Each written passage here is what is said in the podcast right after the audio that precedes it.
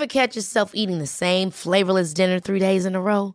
Dreaming of something better? Well, HelloFresh is your guilt-free dream come true, baby. It's me, Kiki Palmer. Let's wake up those taste buds with hot, juicy pecan-crusted chicken or garlic butter shrimp scampi. Mm. Hello Fresh. Stop dreaming of all the delicious possibilities and dig in at HelloFresh.com.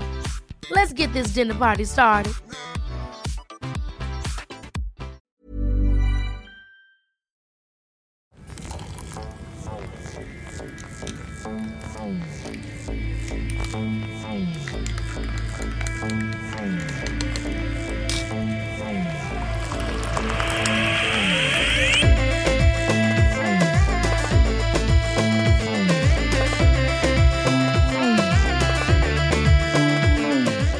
Bonjour chers auditeurs et chères auditrices et bienvenue sur Néaner Podcast. Je suis Nadia, j'ai 31 ans et j'ai créé ce podcast avec le souhait de proposer le contenu que j'aurais voulu entendre quand j'étais plus jeune, quand je pensais être seule à traverser les épreuves que je vivais, qu'à l'école ou dans mon entourage, personne n'avait l'air de me ressembler, quand on a voulu me faire croire que par ma condition, une seule voie était possible. J'étais alors loin d'imaginer que nous étions aussi nombreux et nombreuses à parcourir ces chemins. Une fois par mois, j'invite à ma table une personne d'origine nord-africaine qui nous raconte son histoire et ses passions, pour qu'ensemble, on vienne dresser un éventail d'identités plurielles, pour qu'ensemble, on se rappelle qu'il y a autant de nord-africains et de nord-africaines que de manières de l'être, qu'ensemble, avec nos différences, on se répète que nous sommes légitimes. Aujourd'hui, je suis heureuse de pouvoir discuter avec Amal Belabès Chakor, une grande passionnée de vintage qui s'est fait connaître notamment avec ses Shop La Story sur Instagram elle va nous raconter le lien intime qu'elle a tricoté avec le vêtement et l'hommage solaire qui se cache derrière cette passion.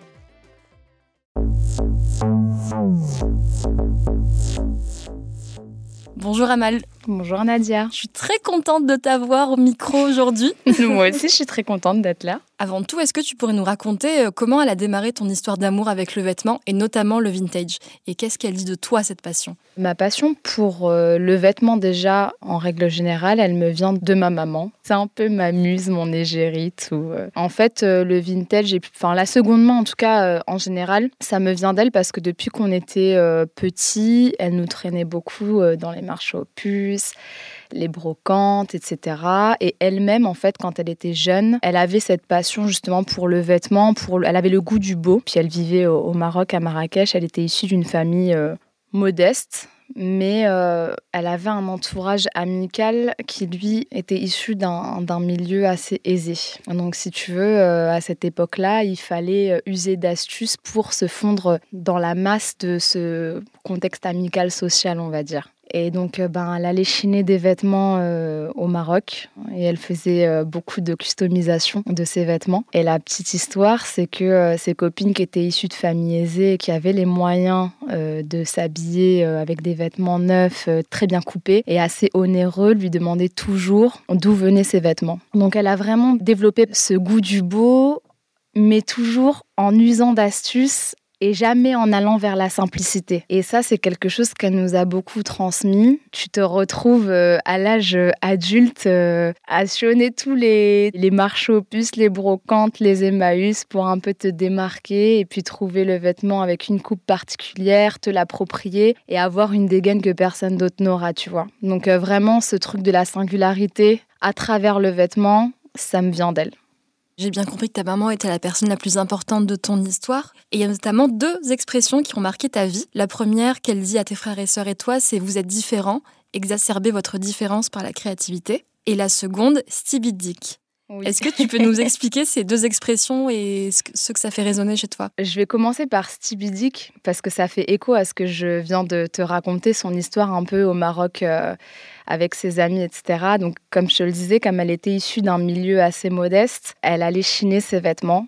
Et en fait, c'était la honte, c'était la choma tu vois. Euh, ça se faisait pas euh, à l'époque de dire euh, ben, je m'habille en seconde main parce que ça venait vraiment euh, manifester le fait que tu viens d'un milieu qui, qui n'est pas aux yeux de la société ou en tout cas de ce qu'on essaye de nous faire croire que c'est la honte. quoi. Elle a utilisé ce barbarisme. En fait, sti en berbère, ça veut dire choisi. Et bidik dans le dialecte marocain, ça veut dire avec tes mains. Donc en fait, elle disait qu'il y avait tellement de, de trésors à dispo quand elle chinait qu'il suffisait de choisir avec ses mains. Et c'est un nom de code qu'elle avait utilisé quand les personnes euh, de milieu aisé lui demandaient d'où venaient ses vêtements. Elle leur disait bah ça vient de Stibidic. et donc les gens pensaient que c'était une boutique. Et pour l'histoire, donc moi je, parle le dialecte marocain couramment. Et euh, quand je devais avoir genre 12-13 ans, j'ai une de mes cousines au bled d'un été qui me dit Oh là là, ta robe, elle est trop belle. Euh, elle doit venir d'un grand magasin encore de chez vous en France. Tu sais, cette espèce de fantasme un peu. Et je lui dis, mais non, pas du tout. Euh, ça vient de Stibidic. Et elle me dit, comment ça, Stibidic? Et moi, je suis très taquine. Donc, je me fous de sa gueule. elle n'a pas compris le mot Stibidic.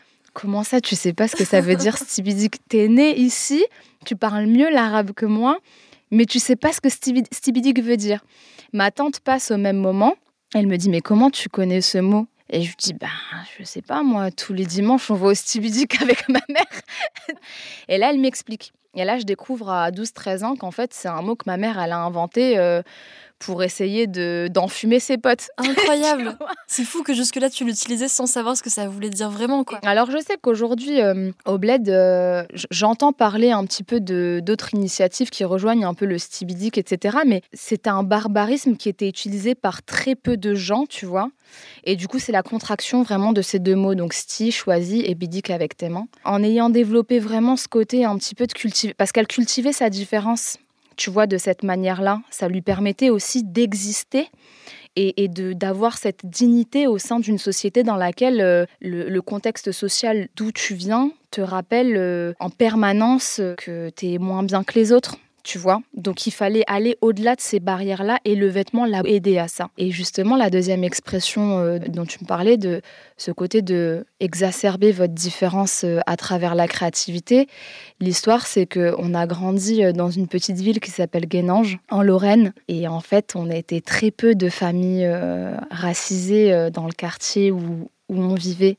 Et moi, euh, pour l'anecdote, en fait, jusqu'au lycée, j'étais euh, la seule personne racisée de, de, ma classe. Donc j'ai toujours été un peu euh, l'intrus, tu vois.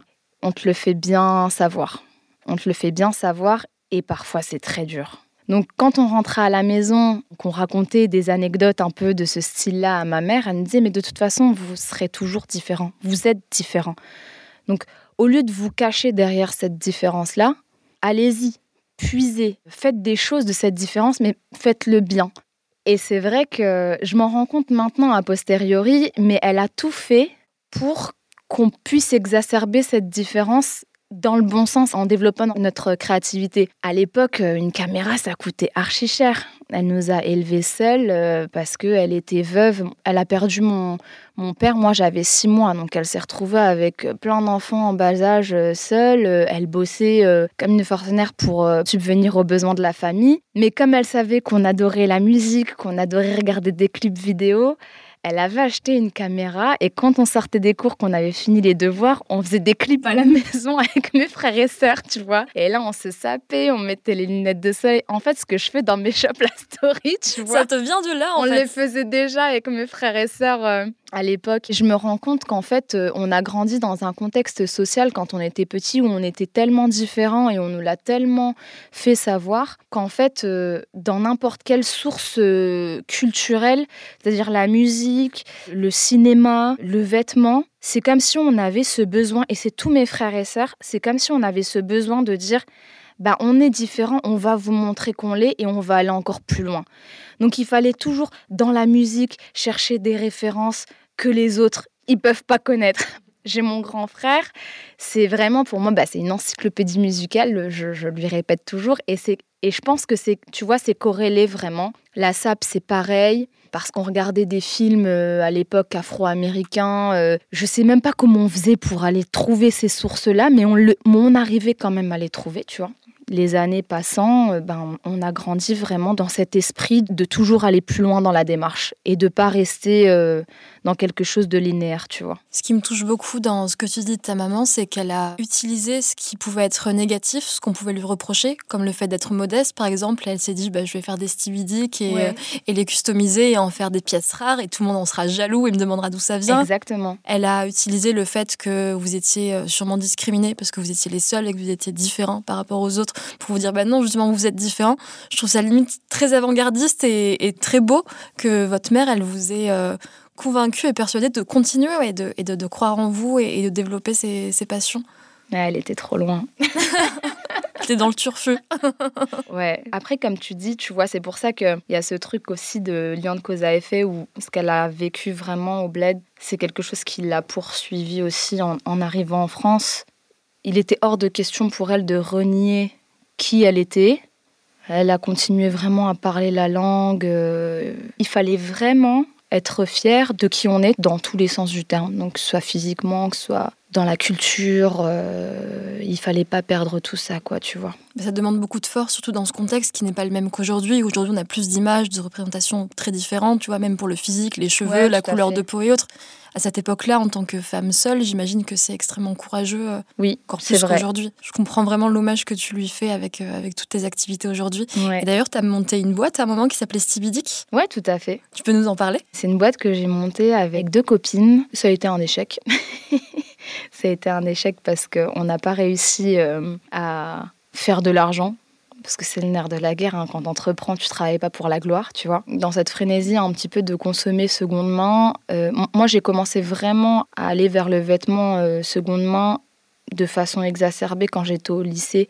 Tu sais, tu es, vraiment dans la période où tu encore, es encore plus dans l'affirmation de ton identité, au-delà du côté euh, économique, parce que c'est quand même un vecteur euh, de motivation. Voilà. Il y avait le côté vraiment purement stylistique à force de chiner, ben, tu organises des vide dressing. Et moi, j'étais étudiante à Nancy et on organisait énormément de, de vide dressing, de friperies éphémères qui marchaient très très bien. Sur des friperies éphémères, par exemple, sur un dimanche, on arrivait à drainer autour de 1000 personnes, tu vois, sur un événement. Ah oui, quand même. C'était assez énorme. Et puis on s'est dit, mais en vrai, euh, on sait faire des choses vraiment cool autour du vêtement et de la seconde main. Donc venez, on fait un truc encore plus conséquent et on va pas toucher que la Lorraine. Et c'est comme ça qu'on a créé Stibidic. On bossait avec des shops indépendants un peu partout en France, en Belgique, au Luxembourg et on les accompagnait en fait à mettre à disposition leur sélection sur internet. C'est une chose qui ne se faisait pas euh, aussi facilement qu'aujourd'hui. Vinted existait déjà, mais on n'en entendait pas autant parler. Dans le monde de la seconde main, à proprement dit, tu avais Vestiaire Collectif qui était présent,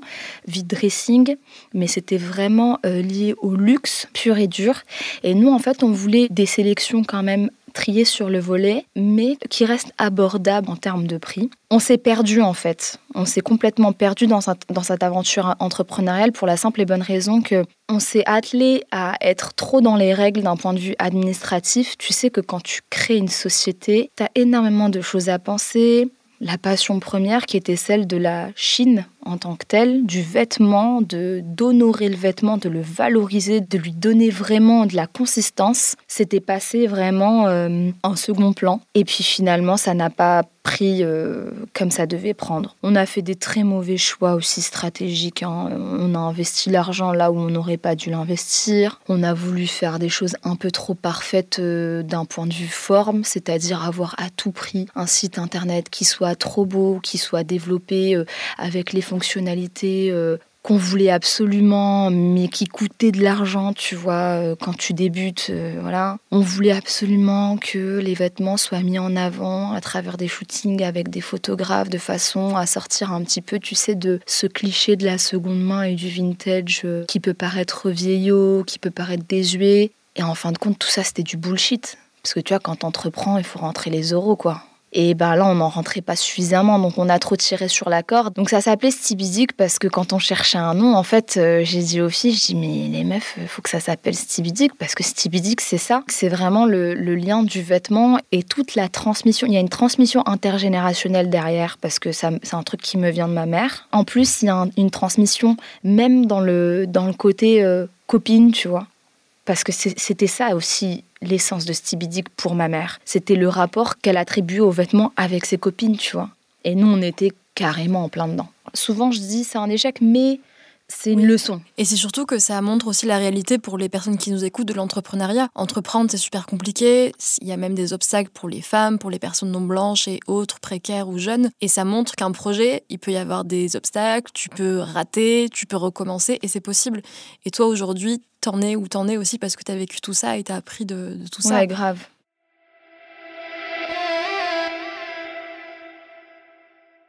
Tes Shop La Story, tu peux nous décrire un peu ce que tu fais? Parce que moi, je vois des défilés incroyables dans mes stories. Des défilés dans mon salon. Ouais.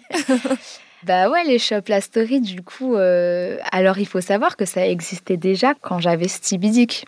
Quand on a commencé à se rendre compte qu'on avait trop tiré sur la corde et qu'on s'est retrouvé dans une galère financière, mais dans une hesse, je te raconte même pas, on s'est dit, on n'a plus l'oseille de faire des shootings. En fait, on n'a plus l'oseille et en plus, on n'a plus le temps. Donc viens, on fait un truc beaucoup plus simple. Euh, les gens, ils viennent pas sur notre site. On ne sait pas drainer du trafic, on n'a pas investi l'argent là, il fallait l'investir. Et donc on utilisait Instagram et, les stories. Et on faisait des ventes éphémères, exactement ce que je fais moi chaque semaine sur ma page. Et ça s'appelait déjà les Shop La Story. Donc on se mettait en scène avec Lucie, on portait les vêtements, on faisait, tu vois, des espèces de petites histoires un peu sous forme de bande dessinée, euh, de BD, euh, avec des petites bulles où je racontais des... J'adore taquiner, donc je racontais des petites histoires drôles autour du vêtement et de Lucie et de moi, enfin voilà. Et là, ça a commencé à prendre déjà sur CBD, on s'est dit, putain, pourquoi on n'a pas fait ça avant Mais c'était trop tard, tu vois. J'ai déménagé à Marseille avant de déménager, il fallait que je vide mon dressing. Et moi, mon dressing, il est composé à 80%, voire plus, de vêtements vintage. Et j'habitais dans un 75 mètres carrés toute seule. Autant te dire que j'avais une petite pièce qui était blindée de vêtements. Et puis, ben, j'ai emménagé euh, à Marseille avec mon mari dans un 55 mètres carrés j'ai perdu 20 mètres carrés et il fallait que je fasse un tri dans mes vêtements, tu vois. Du coup, je me suis dit, bah vas-y, je vais vendre mes vêtements sur Insta parce que je suis une grosse flemmarde. Et que mettre la sape sur Vinted, c'était déjà trop long pour moi. Tu vois, faire les fiches produits, machin, répondre aux questions, la flemme. Et puis, bah, à Nancy, déjà, j'avais commencé un petit peu à défiler dans mon salon là-bas à l'époque. Et ça a pris. Et je suis venue sur Marseille. Tu sais, quand t'es piqué par euh, la passion de chiner, c'est en fait c'est une drogue. C'est-à-dire que je suis une junkie du vintage.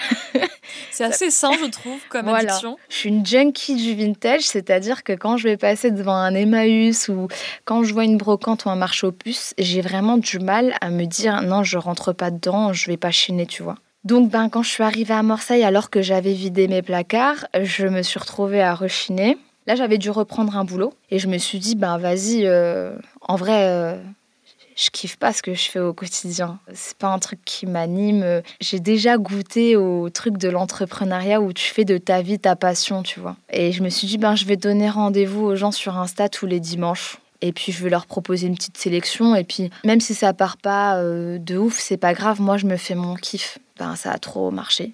Donc euh, au départ, euh, je faisais beaucoup de photos. Il y avait un petit peu de vidéos, mais pas autant qu'aujourd'hui j'adore la musique. Donc euh, c'était un bon, un bon combo de pouvoir allier la sape et la musique. J'en ai pris conscience là, tu vois, en, te racontant euh, ce qu'on faisait, où on faisait les clips vidéo et, et, où on se sapait pour faire les clips. Tu vois, je suis en train de me rendre compte que finalement, les Shop Story, c'est qu'une continuité euh, des, des, aventures qu'on avait avec mes frères et sœurs. je vois trop les enfants qui font leur spectacle dans le salon, tu sais, quand il y a la caméra et les enfants arrivent comme ça, saper et tout. Mais c'est... Il y a trop ce côté-là. C'est vraiment, vraiment vraiment ça en plus. Et voilà, les Shop La Story, ça a repris comme ça. Alors du coup, chaque semaine, je donne rendez-vous une à deux fois par semaine donc euh, à ma communauté sur Instagram. Je propose à chaque fois une sélection d'une quinzaine de pièces à, à peu près, euh, donc euh, vintage. Moi, j'ai une j'ai une, une, ligne édito qui veut que j'adore l'oversize, le costume et le gros blazer. Donc, à 80% c'est ce que je vends, mais aussi d'autres pièces. Hein. Il n'y a pas que ça, mais euh, voilà, c'est des pièces qui sont chinées avec beaucoup d'amour, avec beaucoup de patience, qui sont traitées avec beaucoup de soin, parce qu'il faut respecter le vêtement. C'est ma devise. Et les shops La Story, c'est pas que vendre du vêtement en fait. J'insiste vraiment sur ce point-là. Tu vois, quand je me balade dans mon salon et que j'ai la dégaine et que j'ai ma bande son et que je me prends pour une autre, j'aime bien me prendre pour une autre quand j'ai mes vêtements.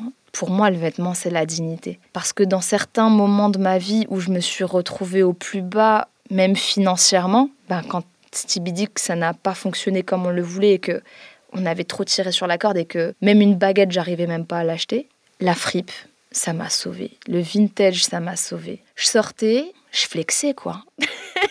tu vois Je flex. Tu vois, tout à les- fait. je, je- ça passait inaperçu. Ça veut dire que tous mes problèmes, ils étaient derrière moi. Et, et je veux vraiment que les meufs, elles prennent conscience que je vends pas que du vêtement, je vends aussi de la confiance en soi, quoi, tu vois. Et j'ai vu aussi que tu as invité parfois d'autres personnes, d'autres corps, d'autres euh, Ouais. couleurs de peau Ouais. à, à défiler. Donc on sent vraiment, le... c'est pas une mission que tu te donnes, mais euh, cette volonté de, de montrer la diversité des corps des femmes en fait. Ouais, tout à fait, tout à fait. C'est important parce qu'on peut toutes briller, peu importe d'où on vient, peu importe qui on est, peu importe comment on est.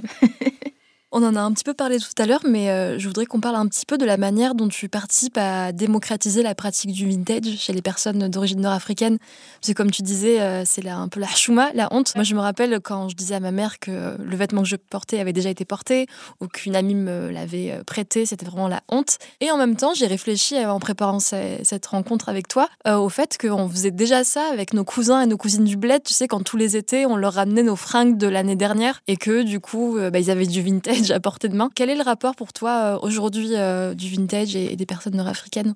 Je reçois très très souvent des messages de personnes qui me disent qu'elles n'auraient jamais pensé porter du vintage ou de la, ou- de la seconde main parce qu'elles ont tellement intériorisé le truc de c'est la chouma. Alors c'est marrant ce que tu racontes parce que tu vois, on a ce truc de d'envoyer les vêtements aux cousins du bled. C'est la chouma dans un sens euh, pour nous, mais pas dans l'autre. Il y a un peu une espèce d'hypocrisie autour de ça où en fait, tu as envie de dire euh, ça tient pas la route. En fait, on n'est pas. On pas cohérent, tu oui, vois. ça. on n'est pas cohérent ouais. dans la démarche. euh, Pourquoi sous couvert que nous on est là, on vit en France, euh, la seconde main euh, c'est chôma et ça se fait pas et pourquoi pour euh, la famille au bled c'est ok tu vois. C'est un peu un truc qui m'a toujours un peu interpellée quand je recevais les messages parce qu'elle me disait ouais mais tu vois moi ça se fait pas. Mes parents ils m'ont toujours éduquée dans ce truc de en fait on est arrivé en France donc il y a un peu ce délire d'ascension sociale en quelque sorte. Et l'ascension sociale, elle veut dire que, moi je- parle vraiment par rapport aux vêtements, ça veut dire aller acheter que du neuf. Ouais mais bon, quand tu vas acheter que du neuf, ça dépend ce que tu vas acheter. Tu vois, parce qu'en fait si tu achètes du neuf pour acheter du neuf et que c'est de la merde et que tu passes euh, ton vêtement à la machine euh, deux fois et que la couture euh, sur le côté elle se retrouve euh, au niveau du ventre, euh, la flemme tu vois. Tu parais plus euh, ton ascension sociale en fait elle est même plus ce qu'elle devrait être tu vois. Donc moi en fait le message ouais c'est de leur dire que détachez-vous aussi de tous ces a priori que l'on peut avoir dans la communauté autour de la seconde main. Apprenez qu'en fait les, vêtements anciens ben, il y a des matières qui sont nobles et auxquelles on peut ça dépend des gens mais difficilement accéder, tu vois, euh, quand tu es dans un milieu euh, social euh, modéré, tu vois, euh, ça reste compliqué. Tu peux pas aller euh, acheter euh, tes vêtements dans des grandes marques et encore même dans les grandes marques aujourd'hui. euh, tu vois un peu des défaillances euh, au niveau de la production, etc. Et, tu te rends compte qu'en fait, euh, moi je le fais tout le temps en fait quand je, vais à Haussmann souvent et je vais regarder un peu dans les pièces de créateurs. Et j'ai toujours des pièces vintage sur moi. Et je regarde beaucoup les blazers. Et je me dis, purée, ce blazer coûte 395 euros. Il est fait en laine, certes. Mais les coutures sont éclatées au sol. Euh, les épaulettes, euh, dans 20 ans, le blazer, il a plus aucune gueule. Et voilà, et j'ai envie qu'ils changent leur vision et qu'ils aient une vision plus long terme, en fait. Et qu'ils comprennent que avec la seconde main, justement, ils peuvent euh, avoir ce, ce côté d'ascension sociale beaucoup plus élevé que ce qu'ils ne pensent. Parce que avec le vintage, tu peux même accéder, tu vois, à des, à des pièces de luxe à des prix beaucoup plus raisonnables que, que des pièces actuelles euh, dans la même catégorie, on va dire, euh, de, de produits, tu vois, dans la même gamme de produits. J'aimerais bien que les, que les mentalités euh, changent. Et je me rends compte à ma petite échelle, parce que moi je pense que 80 à 90% de ma communauté, elle est racisée. Je le remarque quand je fais mes envois. je me rends compte en fait que oui, c'est une mission un peu, tu vois, de démocratiser un petit peu le vintage et que ce soit pas euh, et que ce soit pas en fait réservé qu'à une élite. Tu sais, jusqu'à présent, jusqu'à il n'y a pas longtemps, là, c'est en train de changer de ouf. Hein. Vraiment, c'est en train de changer. On est plusieurs à œuvrer dans le domaine. On a l'impression que c'est quelque chose de superficiel parce que c'est lié qu'aux vêtements et pourtant, il y a vraiment une mission qui est politique, qui est sociale, qui. Euh, a beaucoup de choses qui se cachent derrière le vêtement en réalité. En fait, il y a un moment donné où le vintage, il y avait un côté très élitiste. Et c'était réservé, en fait, à... Tu avais toujours ce truc autour de la parisienne. C'était souvent des filles très minces, blanche, dans le style un peu euh, à la Jeanne Damas, euh, des meufs un peu comme ça, que je respecte vraiment.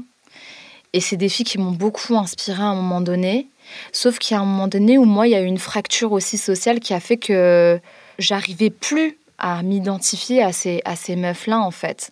Je me suis jamais mise de barrière euh, en me disant le vintage c'est pas pour moi parce que je suis pas blanche ou tu vois. Ma mère elle avait déjà pas ce truc là donc euh, et c'est là où je me rends compte avec les les retours que j'ai de mes clientes qui me disent déjà d'une part c'est la chemin et d'autre part t'en as d'autres qui me disent mais euh, pour nous, en fait, le vintage, c'est la petite parisienne qui est dans son petit Levi's 501, dans son petit t-shirt et son petit blazer. Vraiment, tu sais, le cliché qu'on euh, qu'on n'arrête pas d'alimenter, même à l'étranger, tu vois.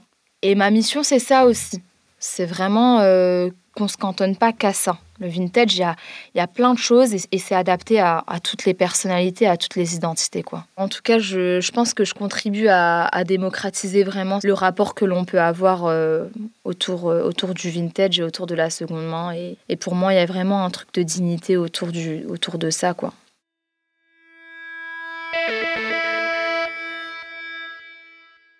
En tant que personne qui suit ton travail, en plus de voir quelqu'un qui démocratise et qui fait de l'éducation aux vêtements euh, durables, je vois quelqu'un effectivement qui n'est pas blanche, qui ne vient pas d'un milieu euh, aisé et qui défile en fait avec des vêtements qui euh, peut-être je me serais dit que c'était pas accessible de mettre un blazer, un blazer Yves Saint Laurent, tu vois. Et effectivement, ça a beau l'air superficiel de l'extérieur, mais voir sur Instagram toutes les semaines une fille qui pourrait être ma cousine ou ma sœur défiler et être fière et euh, faire défiler des copines à elle, c'est super important. Donc effectivement, il y a une portée politique et, euh, et on le sent. Mais c'est vrai, tu sais, même ce truc de porter des vêtements de, des vêtements de luxe, en fait, c'est quelque chose, euh, quand on est issu de la communauté, en général, on se dit non, c'est pas pour moi, je peux pas. Les mentalités changent aussi par rapport à ça. Mais c'est vrai que sur des pièces comme ça, un peu luxueuses, on me le dit aussi, on me dit ah, mais je, suis contente, je me la raconte quand j'ai mon trench Yves Saint Laurent ou quand j'ai mon, smoking Dior.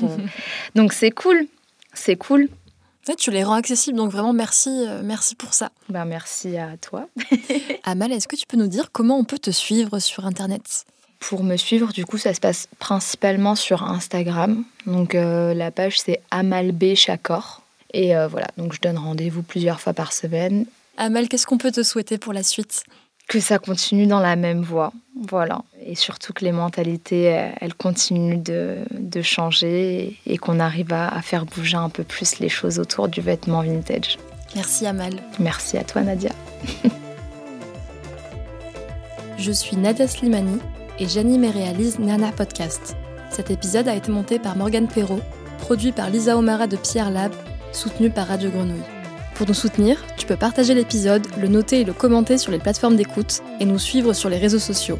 Nana, c'est un podcast qu'on réalise bénévolement avec l'envie de valoriser la complexité de nos histoires, à nos identités plurielles.